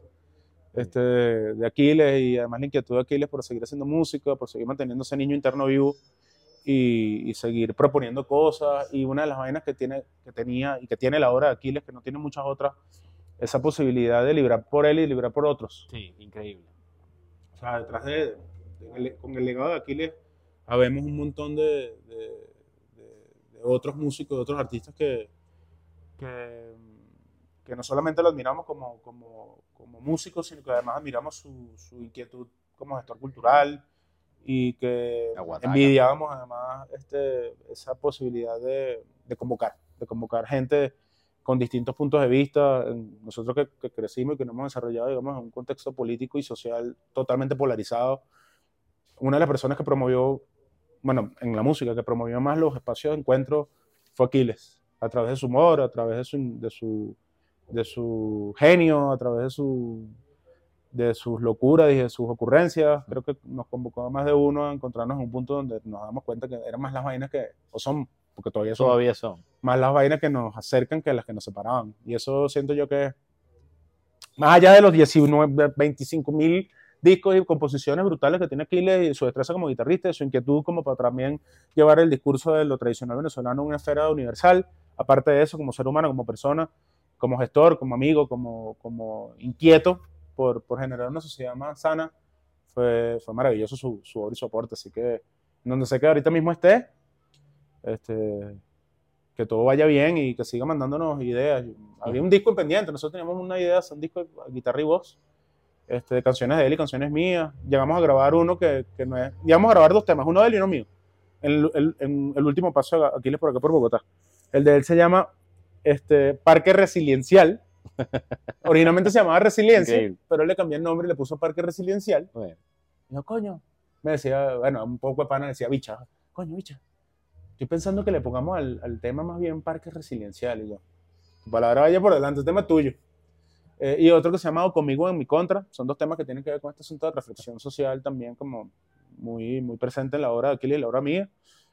Y quedamos con la idea de, coño, si hacemos un disco, ¿no? guitarra y voz. Entonces, yo ahora mismo estoy con... con con Aquiles en la voz y tú en la guitarra. de- Sí, exacto. Sí, sobre todo. Él me dijo que él no cantaba, que le encantaba. ¿Está viendo? Por ejemplo. Y así se llama un disco de él de registro Claro. de canciones eh, encantado que tiene sazones, sabores y sazones. Que- no me acuerdo ahorita si son sabores y sazones, pero es un disco que tiene Aquiles. dos partes. Una parte que es mucho más romántica, como mucho más reflexiva, y otra que es más para el baile más, y más para la joda. Es un álbum que seguramente los que estén en Caracas lo pueden encontrar por ahí. Si no contactan a la gente de Guataca, hay una cantidad infinita de discos en físico. Además, es un disco muy bonito porque tiene un arte muy chévere. Este, tiene además, bueno, los créditos y, y otras informaciones de valor. Este, disco bonito, verdad. De, la- de los discos de Guataca es un disco de los. de los Tú en unas cuantas noches de Guataca, ¿no? Sí. No pocas, No pocas. no pocas. Y en los, ¿cómo se llama esto? En los Caracas en Contratiempo. También, Noche de Guataca, pf, estoy echando coco y, y- y como... Aquí le tenía una vaina también, que era que, bueno, yo estuve solito con, con- con mi proyecto, estuvimos con Víctor Morle, estuve con, acompañando a, a- a Pancho Montañez, su, su, su propuesta, eh, pero acompañamos a Aquiles en cuanta vaina se le ocurría. Mira, Que no pocas que vainas no, se le que ocurren. no eran pocas, de que quiero hacer un concierto. de- tú, no me, tú dime cuándo es y después me cuentas de qué es y sí, dale, dale, dale. O sea, cualquier idea que tuviese, dale. Hubo una, una guataca navideña que hicimos, además que fue súper divertida. Hay un video por ahí de, de, de, de eso, de los videos en el registro de Noche de Guataca, donde está un, un, un tema en, una, en un tema de José Julián Villafranca, un cultor del Valle de Cumanacoa, que como Mario Díaz un tipo que hizo mucho y además un tipo genial, que no, bueno, hoy en día no se le recuerda como se le debería, pero bueno, nos dejó una invención dentro del, dentro del acervo cultural tradicional venezolano, que es el punto redoblado, se llama punto redoblado, como un género que él inventó. Y se lanzó una letra y una composición que se llama San Juan no celebró su día. Y otro de mis padrinos músicos, Pedro Marín, este, junto a su grupo que se llama Caracas Sincrónica, hizo una versión de este tema bien peculiar para un formato ya distinto, ¿no? El formato tradicional era cuatro, caja oriental, maracas y mandolina. Y bueno, Pedro le metió clarinete y lo metió dentro del contexto de su grupo Caracas Sincrónica como contrapuntístico y, entonces, y además tenía un coro y guía, que es una vaina de la salsa. Y yo me llevé ese arreglo para tocarlo con ese poco de loco allá con Aquiles, un arreglo jodido y casi nos sacamos un ojo con ese tema, pero al final fui yo. Además era un combo súper bonito. Gilmer, Gilmer Vivas, Javier Goyo, María Fernanda González en la bandola, este, Fernando Rodríguez en el 4, este, William, em, William Moore estaba ese día, pero estaba cantando, no estaba tocando clarinete. Ok. Eh, que Héctor Hernández, saxofonista. Buen cantante, William. Sí, además, William, negrito. Bello. Este, William grabó un poco de clarinete en mi disco, y por eso que cada vez que hablo de William, bello, porque que además William, mm, o sea, genial. Eh, una generación bonita, Constanza Lee, estaba María Casemprún, estaba eh, Laura Guevara, bueno, ahí se me quedan algunos por fuera, pero fue un encuentro bonito, y era de estos encuentros que, que de, de aquí, de, coño, la gente joven. Y en los Caracas en Contratiempo también, que si el homenaje a fulanito, que si el homenaje a sutanito, que si entonces ahora vamos a sentarnos a hablar así como estamos nosotros dos hablando, pero con una audiencia acerca de la música venezolana y por qué la música venezolana y por qué no otra y por qué hay que meterle la ficha a la vaina y por qué hay que apoyar el talento de casa, que, va, que es algo que más de automático creo que aquí se le ocurrió bastante, ¿no? Como que No es que, ay, apoya el talento nacional, eso es una panza. Lo, lo importante es que el talento nacional realmente eh, genere esa inquietud en el que lo escucha con calidad y con compromiso. Ya. O sea, suena bien, suena bien, este, vieja guardia, y bien de pronto eh, old fashion, pero sigue dando school. del asunto del compromiso y, y del- y de, y de la calidad en lo que uno hace y de la honestidad en lo que uno hace, porque dice verdad que, lo bueno de Aquiles es que uno podía no estar de acuerdo con Aquiles y todavía es eso, o sea, como yo estoy de acuerdo con que no estoy de acuerdo contigo. Porque pues yo sí creo en que hay urbano chévere, yo sí creo en que hay rock chévere, yo sí creo que hay Sí. cosas chéveres y usualmente esos proyectos que son chéveres y que son más genuinos y que son más honestos tienen que ver con que el que los hace está completamente con- con- convencido de que eso es lo que tiene que hacer y no otra vaina. Así, O sea, yo, yo voy a hacer reggaetón, voy a ser mejor fucking reggaetonero de la historia. Punto. Claro. Y me voy a comprometer con mi vaina y voy a hacer, voy a hacer joropo, bueno, voy a hacer el mejor joropero que pueda hacer. Este, y no tiene nada que ver con si uno suena mejor o peor, porque eso es un juicio de valor. Y volvemos al cuento de que no existe esta vaina en el arte. O sea, ¿esta música es mejor que esta? No, mi maestro. o Coño, sea, ¿quién puede, dice? puede que te guste una cosa más que la otra. Al final, entre gustos, colores. Pero el compromiso, llega a tiempo, está el estudio, llega chévere, o sea, buenos días, buenas tardes, buenas noches, los créditos, se comprometió Sí. con la cosa y, y devolverle algo al gremio y al público que, que uno le, le sigue, eso creo que es valiosísimo. Y, no quiero decir que es que se nos está olvidando, que se llama, que en estos tiempos ya no se le para. No, no, no, no, no, tiene nada que ver con eso. No, vale, mucha gente, mucha gente joven valiosa. Pues Me ha claro, tocado, a supuesto. mí me ha tocado hablar con unos que, bueno, bueno Andrea Ferrero, te acaba de dar un ejemplo. Muchacha que se fue para Berkeley con las uñas y de- terminó la carrera antes del tiempo y bueno, y ahí está, echándole pierna. Eso es, o sea, yo siento que también es el, el compromiso que uno realmente tenga con la música. O sea, ese compromiso es con, con el, con, el, con el show off y el flasheo y la vuelta y con, con, con la rumba y la vaina. Eventualmente eso no, eso no va, eso se va a quedar en el aparato. Pero si hay un, que, ojo, que la rumba y la, eso es maravilloso. Eso es chévere, parte del claro, juego. eso es parte del de... Pero lo importante es hacer, hacerlo duro, o sea, hacerlo y mantenerlo, porque es que además ahorita mismo, entre tanta información que uno consume en estas épocas, es como complicado mantenerse vigente y mantenerse activo y no verse, digamos, como, como distraído por tanta vaina distractora Sí. que hay. Pero sí, yo siento que, que sí, que, que hay un- una cantidad de información ultra valiosa, eh, artísticamente hablando, de la- desde la plástica, en el teatro, en el cine, en la música, en la literatura, eh, inexplorada, porque de pronto no tienen tanta ventana de publicidad y de, de promoción, y mucha gente valiosa que tiene años haciendo lo que está haciendo, este, que uno descubre ahorita. A mí me pasó con Drexler, por lo menos. Yo descubrí a Drexler con diario de motocicleta, imagínate. O sea, Claro. antes de diario de motocicleta, con al otro lado del río. Antes ya habían dos, tres discos, y eso es sabroso Claro, porque uno dice, claro. como cuando uno agarra una Claro, serie en la qué sexta fino temporada, y dice, venga, Bueno, vamos a estudiarlo. va a poner el día. Hoy de un concierto en Caracas increíble. Bueno, me imagino que como todos los conciertos que dan en todos los lugares. Chamo, yo... ahorita, ahorita, estuvo ahorita Sí, en sí, sí, Caracas. sí, sí, en la concha, en la concha. Increíble, divino. Yo fui a los dos primeros que dio, que lo llevó, creo que fuera Palo de Agua. Probable. El primero, fue- los dos en la concha. en Tenía la 10 concha- años sin ir a Venezuela. Pierna, o sea, desde que hizo conciertos en los espacios abiertos de él, que ya no es de Odeca, no sé cómo le. Ajá, exactamente. este, Pero antes de eso, él dio dos conciertos en, en el Aula Magna, y uno, uno mejor que el otro, o sea, fue una maravilla, o sea, tipazo, un increíble compositor de, la- de, la- de las joyas latinoamericanas para, para mí, para mi gusto.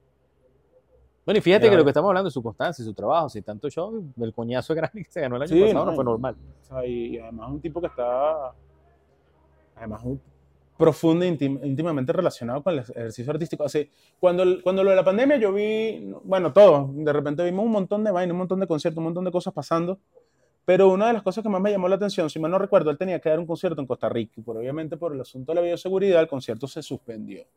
El hombre lo que hizo fue, esto estoy contando algo que pueden ver en internet, en YouTube, Mm. pónganse que eh, Jorge Drexler es esto que no sé si es un girasol, pero ya me enteré si es un girasol o qué onda. Este, allá está el público, lo que hizo fue voltearse, poner unas cámaras de aquí para allá, poner unas luces brutales, es una cosa minimalista pero súper elegante, y hacer el mismo concierto que iba a hacer para el público costarricense. Ojalá hice Costa Rica no está yo equivocado. De aquí para allá. O sea, que se veían las butacas vacías del teatro que debía estar lleno, ¿no? Además fue un live de YouTube, no sé si lo viste, o sea, fue un live de YouTube y Sí, como que sí, la lo- sí, lo vi, no lo vi en vivo, pero sí, sí. toca, qué sé yo, cualquier vaina que yo me imaginaba que de repente no está en el repertorio, ok. O sea, con la música en dedos, que eso es algo que no mucha gente se puede dar lujo de hacer, que es que tener su música en dedos, cali- Sí, en sí, caliente, eso o es- sea, es no poca cosa, o sea, es complicado. Tipo, eh, o sea, fue una experiencia maravillosa y en ese momento que uno estaba tan arrastrando la cobija como estuvimos durante la pandemia, Claro. para mí fue una cosa, para mí fue una vaina reconfortantísima. Para mí, para mi pareja, fue una vaina reconfortantísima. Estamos los diques. Además que ella vio primero, mi novia vio los primeros, no sé, mil- cuántos minutos del concierto y subí esto, si tocamos esto. Entonces, es esa posibilidad que hay en el arte y esa posibilidad que hay en, en- en el espacio creativo del ser humano, sea cual fuere, de generar esperanza y generar sosiego en otros seres humanos. Increíble. Desde la rumba, que también la rumba es sabrosísima y la rumba es importantísima en la vida del ser humano, hasta esa posibilidad de catarse cuando uno ve una obra de teatro que lo sacude así como... o no sé, una cosa que lea, que sea valiosa. o- Sí, hay espacio para todo, para el ocio, para el entretenimiento, para la distracción, para la reflexión, hay espacio para todo. Este, eso, eso todavía lo celebro. Eso todavía lo celebro. Tú sabes que aquí les decía, hablando nuevamente de, de nuestro maestro, que ha- había mucha gente que estaba interesada en ser famosa sin pasar por el proceso que, que requiere para llegar, ¿no? Y hay mucho de eso en lo que estamos hablando, o sea, eh, un poco analizando, ¿no? Eh, artistas como Jorge, que la constancia lo ha llevado al mainstream, y, y otros que pues se queda ahí porque se queda en el show, en el flasheo. Decía mi, mi maestra María Eugenia Tilano que la- el talento, talento. O sea, que el talento es, es como, no sé, como el 50% de la ecuación y el resto Sí, es capaz. dedicación. Y, y que, y que además yo siento que no es solamente una vaina que, que dependa de que dependa de cuán, cuán comprometido puede estar o no estar un artista, sino que también es lo que nos está incentivando ahora mismo como, el, como el, el- la media, ¿sí? la social media y todo este asunto de, de, de gente que quiere volverse famoso o quiere tener este Reconocimiento. re- reconocimiento y retribución de lo que sea que haga, pero no le quiere dedicar tiempo a eso, ¿no? O sea, Claro. si ahorita no somos capaces de escuchar una nota de voz de un minuto y tomarnos el tiempo Sí. de ese minuto, que son 60 segunditos, para escucharla y nos ponemos en 2X y no se nos queda absolutamente nada de lo que está en la nota y entonces... ¿Y a qué hora que era la cosa? Entonces, como seres humanos, y esto tiene que ver Pasa, con, pasa. con, con- con vainas que tienen que ver con lo cognitivo, ¿no? Como seres humanos estamos perdiendo cualidades desde ese punto de vista porque cada vez tenemos menos capacidad de, tener, de centrar atención en algo. Entonces, este, leer un libro, o sea, ahorita le- la gente está así. Sí, ahorita es swipe así rápido.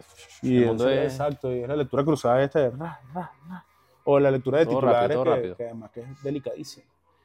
Aquiles, Aquiles a los 10, 15 años ya está haciendo un montón de vainas geniales, a los 17 y no sé qué, se nos fue demasiado rápido. demasiado. de más, como otra, aquí en Colombia también se fue hace poco también un músico increíble que es Teto Campo, que Teto viene siendo, a mí no me gusta hacer esas comparaciones porque además son un poco irresponsables y, y poco Mm. precisas, pero, pero la investigación que de pronto hizo Aquiles con su guitarra dentro del espacio y dentro del espectro de lo tradicional venezolano puede que le haya hecho Teto con, con lo tradicional colombiano. Teto, es, para los que no saben, es uno de los grandes responsables de que exista la provincia, de que exista Carlos Vive y el sonido de Carlos Vive que uno conoció cuando Carlos Vive iba con esos pantaloncitos, con esos, eh, los, los chorcitos de jean la y la lebre y la vaina. Esa- eso que fue revolucionario para la música, no solamente en Colombia, sino la música latinoamericana completamente y la música hispanoparlante en general. Uno de los responsables es un personaje que se llama Teto Campo, que muy probablemente hoy no aparece en esos créditos, pero que mucha gente lo recuerda como recuerda este, la obra de Aquiles.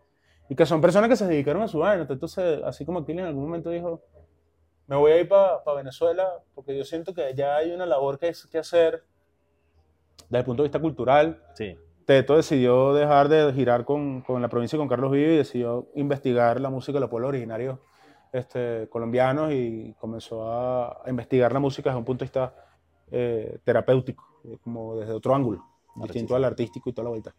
Pero sí, el que quiere ser famoso, el que quiere ser famoso, que le dé, que le eche pierna, pero que también le dedique tiempito a, a hacer la Que le vaina como ponga. es. que le ponga. Sí. Mira, bro, este, cuéntame de catálogo, ¿cómo es? Catálogo de Catálogo de materia pendientes. pendiente. sí. Porque entiendo que es catálogo de materias pendientes 1, 2 y 3, Sí. pero hemos visto uno, Hasta ahora han visto uno y yo sé que, que tengo una deuda pendiente, una deuda moral. están endeudados. Y lo más loco no es eso, lo más loco es que antes del volumen 2, a ver, los cuento, para comenzar. El volumen 2 y el volumen 3 del catálogo están parcialmente compuestos. ¿Por qué? Porque como el catálogo del volumen 1, estos son, estos son vainas que yo escribo. O sea, no Ok. son cosas que necesariamente me sienta a componer así, son vainas que yo escribo en algún momento de mi vida. Tengo una revelación, una, una epifanía, una vaina y me siento y me pongo a escribir. O me pongo a componer, grabo una idea y esa idea la guardo. Y meses, horas, días, mm, años después voy y otra vez tengo la misma epifanía o la misma inspi- inspiración y voy y le dedico otro poquito. Como si uno se dedicase a hacer un, un, un rompecabezas 7000 piezas, pero en holgado tiempo. Este, ¿Por qué? Porque bueno, porque me he dado cuenta que es un proceso este, que si bien es lento, es un proceso que para mí como terapia, porque finalmente es un proceso, y aquí voy a ser totalmente egoísta, un proceso mío, este, el de los catálogos en, en particular, eh, me toma ese, ese tiempo como armar, ¿no? El catálogo 1, yo el primer tema lo lancé en el 2014, el catálogo salió en el 2020, el volumen 1.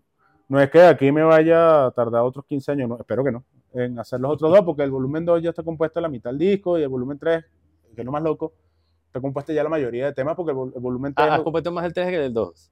Sí, porque además es un, es un, como un circuito como de estética. El primero no hay nada barro, o sea, barroca al punto de vista de lo cargado, era como muy, como, sí, o sea, había cualquier cantidad de detallitos y cositas y vainas, no sé qué, y no sé qué tal. El volumen 2 es un, es un proyecto totalmente más desprendido, es como mucho más bailable hasta cierto punto. Son canciones que son como más, más upbeat, como más yendo a la raíz de lo afro-venezolano. El catálogo de materia, porque eso también tiene una razón de ser. El volumen 1 termina con un tema que se llama Árbol y Plenilunio, que es un tema bien reflexivo, donde mi compadre se sacan sangre y solos, hay cosas, pero está inspirado en un golpe de tambor de Aragua, de la costa de Aragua venezolano. El volumen 2 arranca por ahí. Arranca por lo afro-venezolano y probablemente me Ok, salga del, como lo esfera- del ahí. contexto de lo venezolano. Y el volumen 3 es, es un, como un mashup entre, entre lo que llegamos a hacer desde el punto de vista contestatario con enciclopedia y otras vainas que a mí se me van ocurriendo. Y el volumen 3 es una parte que se llama Trash Paupa. Para los que tienen más de 30 años, hay un, hay un chiclesote mamarro que vendían eh, eh, Claro. en Venezuela que se llama Papaupa. Entonces se llama Trash Paupa. Y el logo de Trash Paupa era uno de estos bichos que son papel a callo.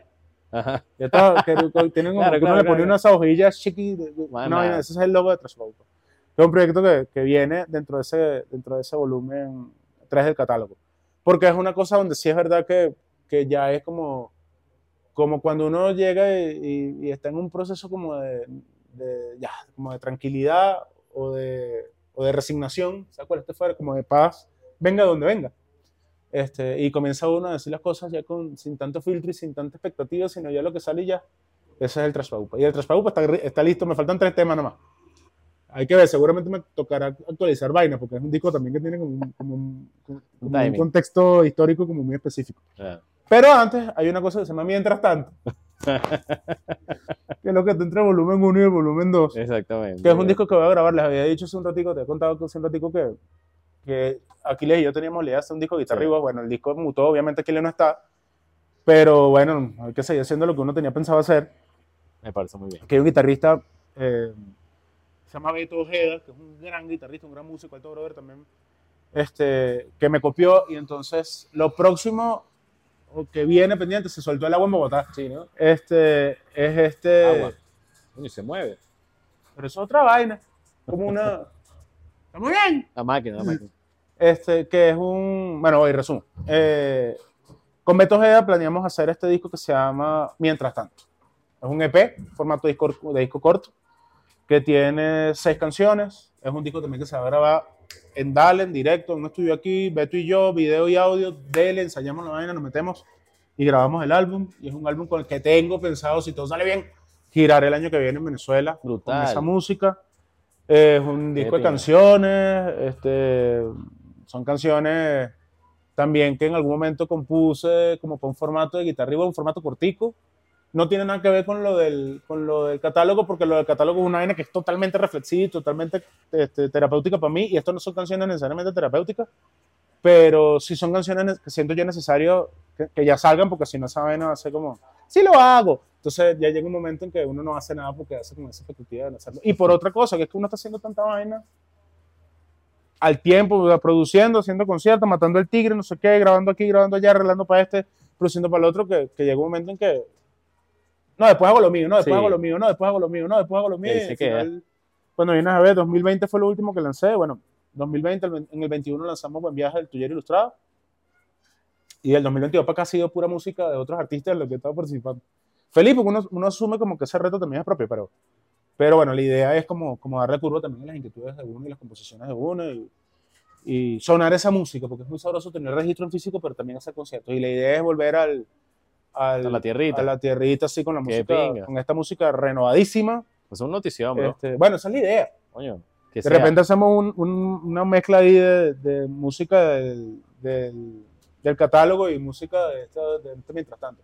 La idea es ir con el mientras tanto porque hay una cosa importante, que es que mientras tanto somos solamente dos personas y eso es maravilloso. Es tremendo rider. Sí, un rider maravilloso. Yo con el tuyo aprendí eso. Con Edward y yo nos dimos cuenta como que va a ser en teoría muy positivo que nosotros podamos hacer una gira. Es lo que me imagino le pasa también a vos, a vos Alejandro de los cantautores. Claro. Que yo voy ahorita guitarra está de gira. Ahorita está de gira, ahorita estaba en el Vime. En el, en el Vime no, en el Exhibe Música, Ajá, en Setúbal, en Portugal. Exactamente. Pero un antes, estuvo antes en Uruguay, Argentina. en Argentina, sí, sí, sí. sí. Venía para acá y no vino, ya no sé por qué razón. Por ahí estaba sonando la idea de que hiciéramos algo juntos, una colaboración. Buenísimo. Pero bueno, ya no viene, entonces será a distancia o cuando yo O vaya para allá o cuando él venga, porque Cuando ojalá haya muchísimo tiempo para hacer lo que tenemos pendiente hacer. Brutal. Mira, este, ajá, pero el catálogo, hablando de, de eso, me llamó la atención que, coño, un trabuco, bro, también, hablando de la- del tema, hasta Germán Landaeta, vi que, te- que trabajó ahí en la parte técnica. Y los, los siguientes eh, catálogos serán así de robustos. Coño, yo espero. O sea, ya cuando yo digo que uno también tiene como la idea de que, de que el equipo se mantenga. Y otra cosa fina de trabajar, por ejemplo, con este equipo con el que trabajamos es que, primero, son mis panas. Eh, la batería la grabaron Abelardo Bolaño, que está en Los Ángeles, que tocó con nosotros con Natural y nos comimos las duras y las maduras en Caracas. Este. mm, eh, maestro Nene Quintero, que bueno, es una oportunidad Monstruo. maravillosa poder trabajar con, con Nene en cualquier contexto y aprender. Nene sabe más que un cubito y todo. Yo he tratado de entrevistar a Nene, ha sido difícil, chamo, no le gusta ¿Qué la Nene? No, no, Nene le sí, gusta. como- No, pero a mí me da risa porque, bueno, voy a decir esto aquí, eh, por intermediación, digo, coño, ¿por qué yo soy bajo perfil? Pero ¿cómo bajo perfil si a ti todo el mundo te conoce, Nene? Por Yo- Dios. bueno, porque No hay su, su bajo perfil. su la escena y, Es y la- y el estudio, pero si lo puedes hacer, maestro, si está viendo Está esto, invitado, está invitado, cuando te invitado, quiera. o sea, por favor, porque eso es, eh, más que para usted, eso es para nosotros, Es es un verdad. registro histórico. Eso es un registro histórico y, y- y lo hablamos en algún momento. Nene me dijo que la idea es que mm, es, un, es un mago o sea, desde todos los ángulos, ¿no? una persona además Claro, linda. genial. Yo he hablado con Nene, es un tipazo. Y me decía, yo tengo un joropo para mi disco, que yo no sé cómo ir a ese disco, pero yo le dije, maestro, ni me tiene que decir a qué va. Usted me dice cuándo y dónde yo vivo y grabo su vaina sin ningún problema. Así mismo es. Pero bueno, la batería la grabó Abelardo. Eh, Orestes grabó el primer También tema, el para Sandra. Este, se me está escapando alguno. Bueno, se, se me escapa, me arma mi pedo ahorita. Eh, Lo dejan en lo- los comentarios. Los bajos, Gustavito Márquez. wow, ya puso el páramo. Bro. Fue de los últimos registros que hizo Gustavo. Este, Rodness eh, Medina, que ahorita mismo está en China, imagínense. Me salió un verso y me hizo, me hizo mucha fuerza. Los ¿Viste? cuatro grabaron Eduard y Miguel, Ciso, Eduard Ramírez, Miguel Ciso. Lo que hablamos de la Este, diáspora. Parte lo mezcló, en parte, una parte la mezcló Ignacio Mérez, que es un gran ingeniero venezolano que está viviendo en Panamá. Eh, otra la mezcló Ricardo Martínez, otra la mezcló Carlos Más. Lo masterizó todo Germán, que fue el que le terminó de dar cintura a toda esta vuelta. Los pianos lo grabó este, Johnny, Di- Johnny Díaz, Johnny Kotok y, y Víctor Morla. Entonces, cuando uno comienza a echar ruedas, yo grabé parte de las voces del disco de, de Johnny, trabajé con Víctor infinidad de veces. eh, estuve pendiente de lo del disco de, de, de Oreste, aunque no grabé con Oreste, pero también eh, participamos un montón de vainas en vivo, Oreste y yo. Y, O sea, rechísimo. o sea, es, un- es una, una colaboración infinita de músicos. Bueno, William Mora grabó en el disco, unos clarinetes. Los otros lo grabó el maestro Andrés Barrios.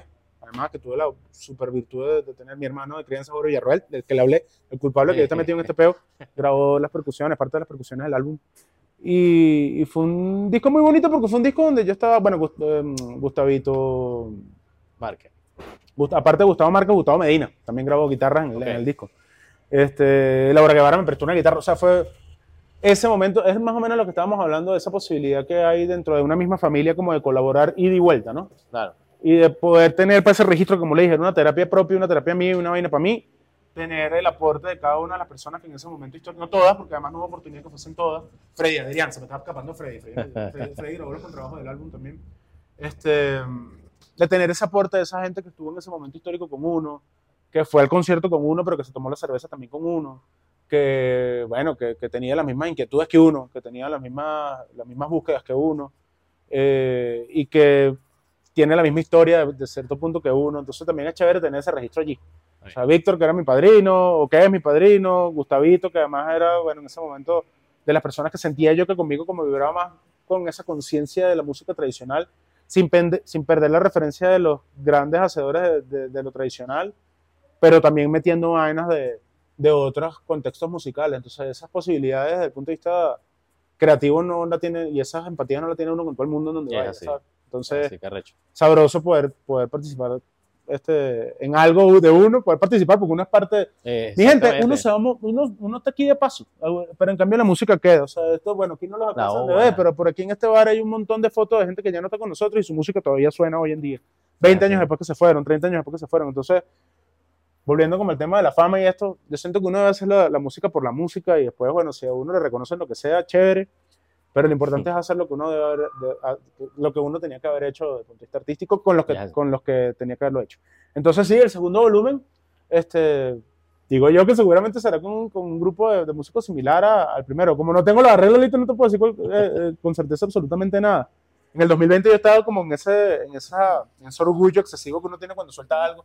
Decía, sí, el segundo volumen, eso lo vamos a grabar el año que viene. Mentira, que sabíamos nosotros en el 2020 que íbamos a tener un No sabía. 2021 de facturita. y que mira, ¿te Eh, acuerdas que el año pasado hubo una, hubo una pandemia? Bueno, estas son las facturitas a nivel mundial. Está endeudado. Y, y no, y además hay otros proyectos ahí que están haciéndose. Está el Venezuela in Motion, que es un proyecto de un pana que se llama Gabriel Chacarri, pianista, no sé si lo conocen. Y otro poco el loco, está, bueno, se me perdió uno de los bateristas, ¿ves? Y a él le duele. Daniel Prim, en el catálogo de materia pendiente grabó Daniel Prim. Daniel grabó. ¿Oíste, Daniel? Este, está Daniel Prim, está Juan Diego Villalobos, que fue también arreglista del este par de locos del que estoy nombrando ahorita, también participaron en el catálogo. Y lo que uno más cerca tiene son los que más se le olvida, que son mis, mis hermanos, con esos cuatro locos con Jorge Glem, con bueno, otra serie de gente que no voy a nombrar porque es sorpresa. Se hizo un álbum que pil- piloteó Gabriel Chacarji, este, que se llama Venezuela in Motion, es un proyecto que se, que se está haciendo de música con raíz tradicional venezolana, pero con raíz también de otros lugares, con un montón de colaboradores venezolanos y no venezolanos. Brutal que va a salir ya el año que viene y es un proyecto con el que también tenemos pensado, si todo sale bien, este, girar. A ver qué pasa con Amén, eso. Todos, todos también de alguna manera pupilos de esa actividad inquieta de, de Aquiles, me atrevería a decir, que me voy a equivocarme. Y entonces nada, son muchas cosas que se están moviendo por ahí en, en paralelo, pero, pero cuando esté listo mientras tanto, lo más seguro es que nos veamos por allá con ese mientras tanto ahí en el Centro de Arte Moderno, nuevo Centro de Arte Moderno. Bueno, después nos pondremos el nombre. Allá, allá. Todos saben dónde es, ahí Sí. enfrente del Plaza de la Castellana. Exactamente. Mira, bro, este. Coño, bueno, el tiempo, como siempre, es inclemente. yo te dije que yo más que un recatado. No, no, pero buenísimo, brutal. Pero, coño, sí quisiera que me. si Sé que estás en un montón de vainas, pero por lo menos que me dijeras como las principales. ¿Estás produciendo, pero produciendo qué? ¿En qué andas? Estoy produciendo música ¿En qué andas ahora mismo? ahorita mismo.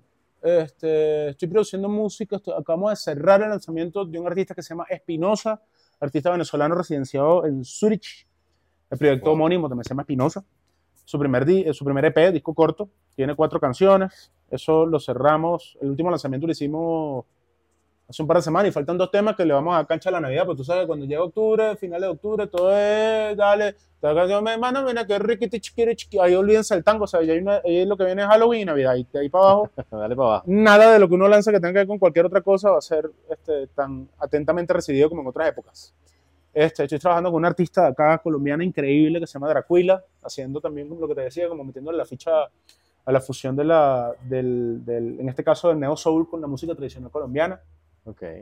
Estoy trabajando con una artista venezolana que se llama Yera, que tiene también dos temas, va para un tercero y cuarto tema. Este, ella de Puerto Ordaz, viviendo aquí en Colombia. Estamos haciendo cositas chéveres. Estoy trabajando con un pana que es uno de mis mejores amigos que vive en, en Madrid, el cumanés, eh, Luis Martínez. Estamos por lanzar segundo, segundo tema con Luis. Este, Noi, no sé si han escuchado a Sí. que es un pana también eh, venezolano. Está nominado ahorita. ¿Ah, sí? Music. Ya, eso ya no fue, yo estoy más perdido No, no, no. que, que- no, que el creo billete que es en noviembre.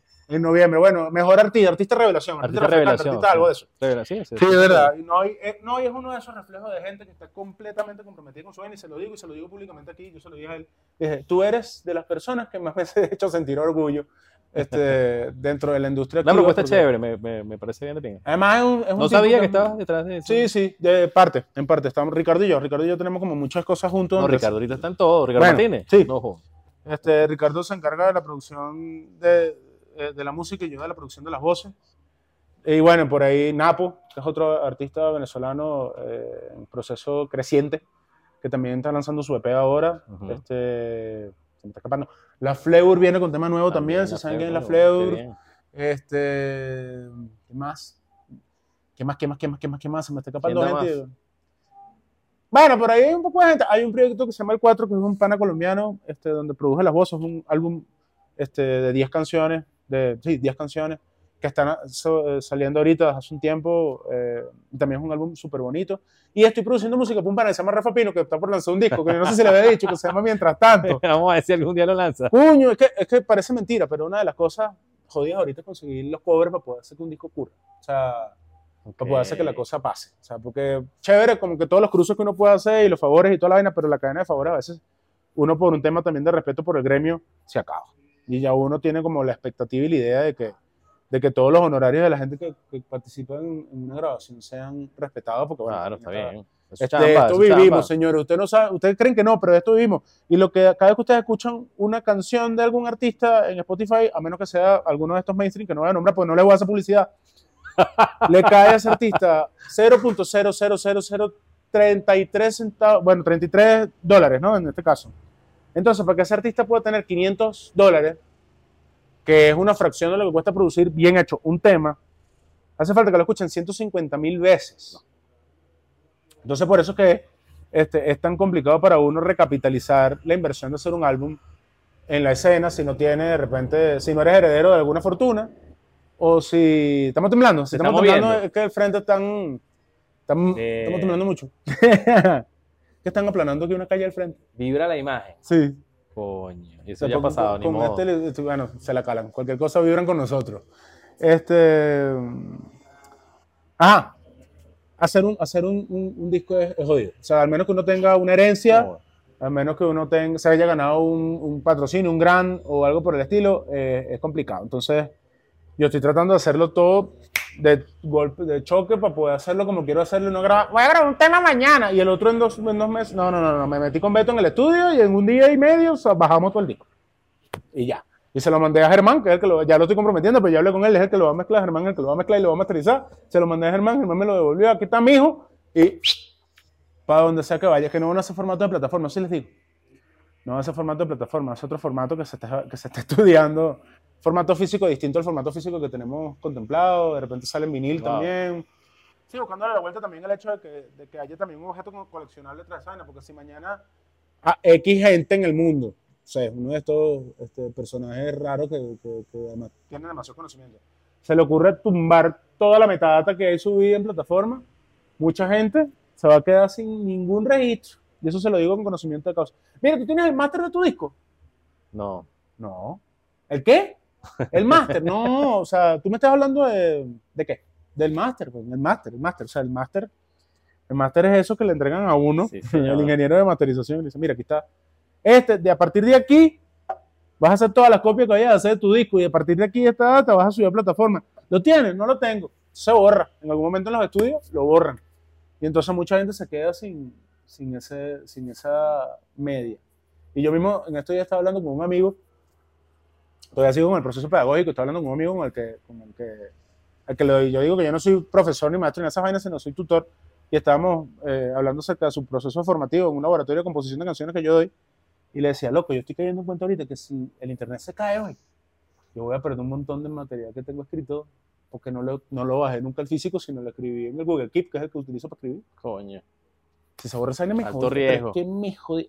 Entonces, lo que hice fue comenzar a agarrar y tomarle, tomarle o sea, Sí. como copiar, control, control A, Sí, sí, control sí, C, sí, sí. en documentos de Word, en cualquier momento me va a lanzar un centro copiado o un centro de impresiones, voy a imprimir y luego voy a tener dos copias de eso así, mis dos rumas de, de, de hojitas así, guardadas en, un, en una, Una gaveta en por una ahí. gaveta, en una caja. No, pero sí, en verdad, hablando en serio, sí, sí es un poco cuesta arriba ahora mismo sacar el álbum, sacar un álbum. Este, lo, lo sabemos los que estamos de- del lado del vidrio, eh, en donde están los micrófonos, y lo sabemos los que estamos a veces del lado del vidrio, en donde no están los micrófonos, y, y- y lo sabe la gente que es más cercana a la de la industria. Y yo creo que en la misma medida en que nos hagamos este, eco de, la- de esa dificultad, yo sé que el público es sensible. Pasa que los que llevan los, los hilos de la plataforma no les interesa que la gente se sensibilice en ese aspecto.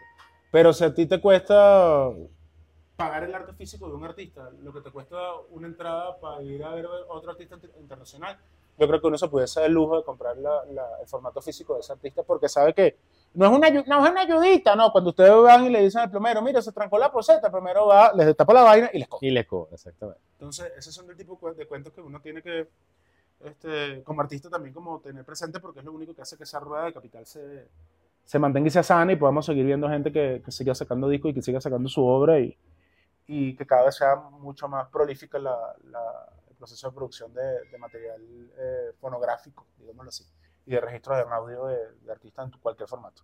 Entonces, pero, pero de, que, de que viene bien, así sea que me vaya sin disco y lo grabe allá, qué sé yo, alguna vaina me inventaré, pero ese es el plan ahorita mismo este, musical mío como prioritario, es ese, es ese mientras tanto.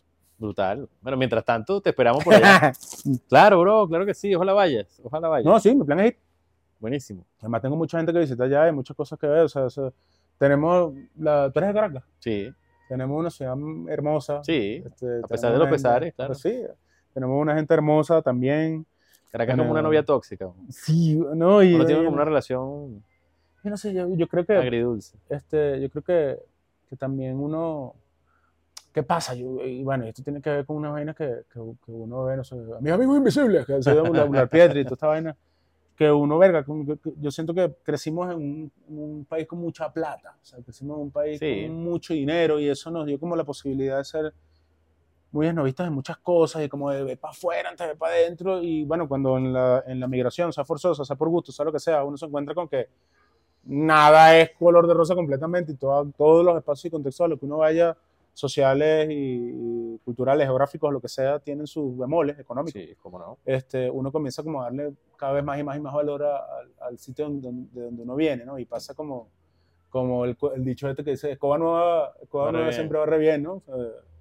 Este, pero siento que idiosincráticamente hablando tenemos una sociedad muy bonita, una sociedad que se ha permitido seguir, a pesar de los pesares y a pesar de las dificultades y de todos los bemoles y de todos no, los retos, ha seguido siendo muy, muy solidaria, ha seguido siendo muy sensible, ha seguido siendo muy, muy incansable en muchas cosas. Y pues uno encuentra virtudes maravillosas en, en- en el resto de, de las sociedades del mundo. Pero esa, esa sensación de hogar, y no es porque, porque uno creció en el contexto venezolano, pero esa sensación de hogar yo lo he sentido con otros venezolanos en otros lugares, sin desmejorar lo- lo- las experiencias maravillosas que he tenido con, con- con gente en cada uno de los lugares que por fortuna he tenido la oportunidad de visitar. Y siento que eso es envidiable. O sea, más allá de que si soy de cierto selva ni del volcán, este tema lo odio. O sea, más allá de, de las bondades geográficas, más allá del petróleo, más allá de, la- de las virtudes. De las mises. de- exacto, de todas las vainas que, de las que nos, de todas las vainas intrascendentes de las que nos hemos sentido orgullosos. Yo creo que una de las cosas que tenemos que sentir, de las que tenemos que sentir orgullo los venezolanos es de, es de nuestra, nuestra forma de ser, nuestro gentilicio y nuestra idiosincrasia. Siento sin, sin ánimo de que me tiren a aconsejar, ni mucho menos, una vaina que, que he sentido y que lo he vivido, este, hasta en las pequeñas cosas, hasta en las más mínimas cosas. Y entonces, este, coño, ¿por qué no, eh, eh, si uno tiene tanta, tanta, tanta re- retribución de la música que ha escuchado y de las Sí. experiencias que ha tenido desde el punto de vista artístico, ¿por qué no de la geográfica? ¿Por qué no conectar con eso que, que somos desde el, desde, no sé, desde el Ávila? Desde el, y desde el Ávila no porque sea el Ávila, es por la sensación de uno estar allí, haber De, crecido de- allí, de la casa, visto, de la casa. Así. de, no sé, de, yo crecí en el Valle, del Valle, o sea, yo, yo- o sea, yo cuando veo fotos del Valle me quedo loco. Sandino Primera sacó hace poco, no, no hace, hace poco, hace mucho, yo no sé, pero yo ahora mismo no tengo claro cuánto tiempo, cuánto tiempo ha pasado entre una vaina y la otra. Sacó un video donde, nos, donde, donde crecimos, desde el, del parque residencial, no, conjunto residencial Parque del Valle, con, con Xavier Perry, con otro poco de panas músicos, y yo vi los murales y dije, mira, lo, qué loco, o sea, hay murales ahí que son nuevos, pero hay murales que tienen desde que yo me, antes que yo me, que yo me, que yo me mudase, pues yo me mudé para Baruta después de vivir en, en en el Valle, siempre fui al Valle, pues, yo soy de ahí, eso- ahí están mis raíces. Y yo siento que eso también uno lo nutre, como ese espacio creativo de uno que está escribiendo, que está creando. Totalmente. Totalmente. Entonces sí, pana, mañana, el, mañana no, el año que viene, con certeza nos vamos a ver por allá y vamos a seguir haciendo cosas, este, porque hay que seguir haciendo cosas. y- Más nada, esa es no la es que le voy a llevar un poquito de mí a mi público, no, hacer nada, la paja. Vamos uno a curarse de, de lo, que, de lo que uno es. Vamos, vamos, vamos a lo que vamos. caraqueño. Bueno, mi bro, gracias por esta conversación. Mira, ¿sabes que nosotros estamos, estamos de aniversario? Este, Mm. este, este episodio va a salir justamente cuando estemos en el segundo sí? aniversario. Bueno, entonces los felicito. Gracias, bueno, no Bueno. sé, como tú como prefieras. Feliz aniversario, porque este tipo de iniciativas tienen que ser dos y dos. Son dos. Si, si es el segundo, son dos, papá. Se- segundo, tercero, cuarto, quinto, décimo, que sean un montón de, de- más de años haciendo este tipo de contenido.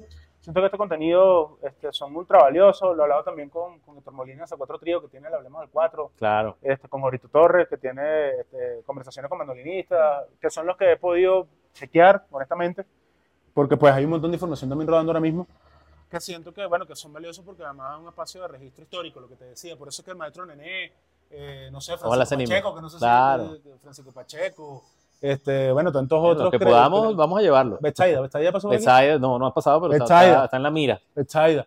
Este, Jesús Rondón de Vasallo de Venezuela. también Claro, gente claro. No, es que hay mucha gente, brother. es- Eh, es Podemos la hacer cosa. 100 mil temporadas. Sí, entonces, Néstor, Hermano, un gusto. A. Mira, te traemos un, un pequeño obsequio aquí coño, vale. desde la ciudad de Caracas para celebrar el, el aniversario. Mira, para que, te tomes, gracias. para que te tomes el tintico, hermano. Bueno, el tintico. Que se tome su tintico. Gracias, brother. Mira, desde el staff. Desde el staff, Gracias, brother. tuyo. Gracias. Gracias por la comida. Tengo por Ah. primera vez a mi hija en la producción. Ah, buenísimo. Que, que he estado pendiente de toda El- esa tembladera El que mejor escuchan. aniversario. Oye, sí, bueno, ya después veremos porque están perforando el piso y la se mueve, el piso de madera. Sí. Después veremos cómo quedó Un, este- un estabilizador de imagen de eso, lo retocopia y lo pones grande de tal manera que no vibre tanto.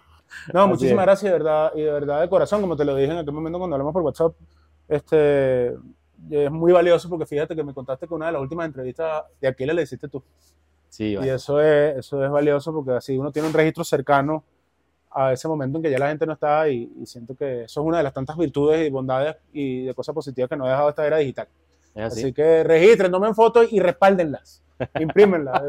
No, no, dejen, no, no le dejen a estos aparatos la responsabilidad de guardar sus recuerdos porque hay un montón de, contra todo pronóstico, hay un montón de álbumes todavía que se conservan de la época en la que las fotos se revelaban y están veladas y de repente están amarillas, pero, pero están.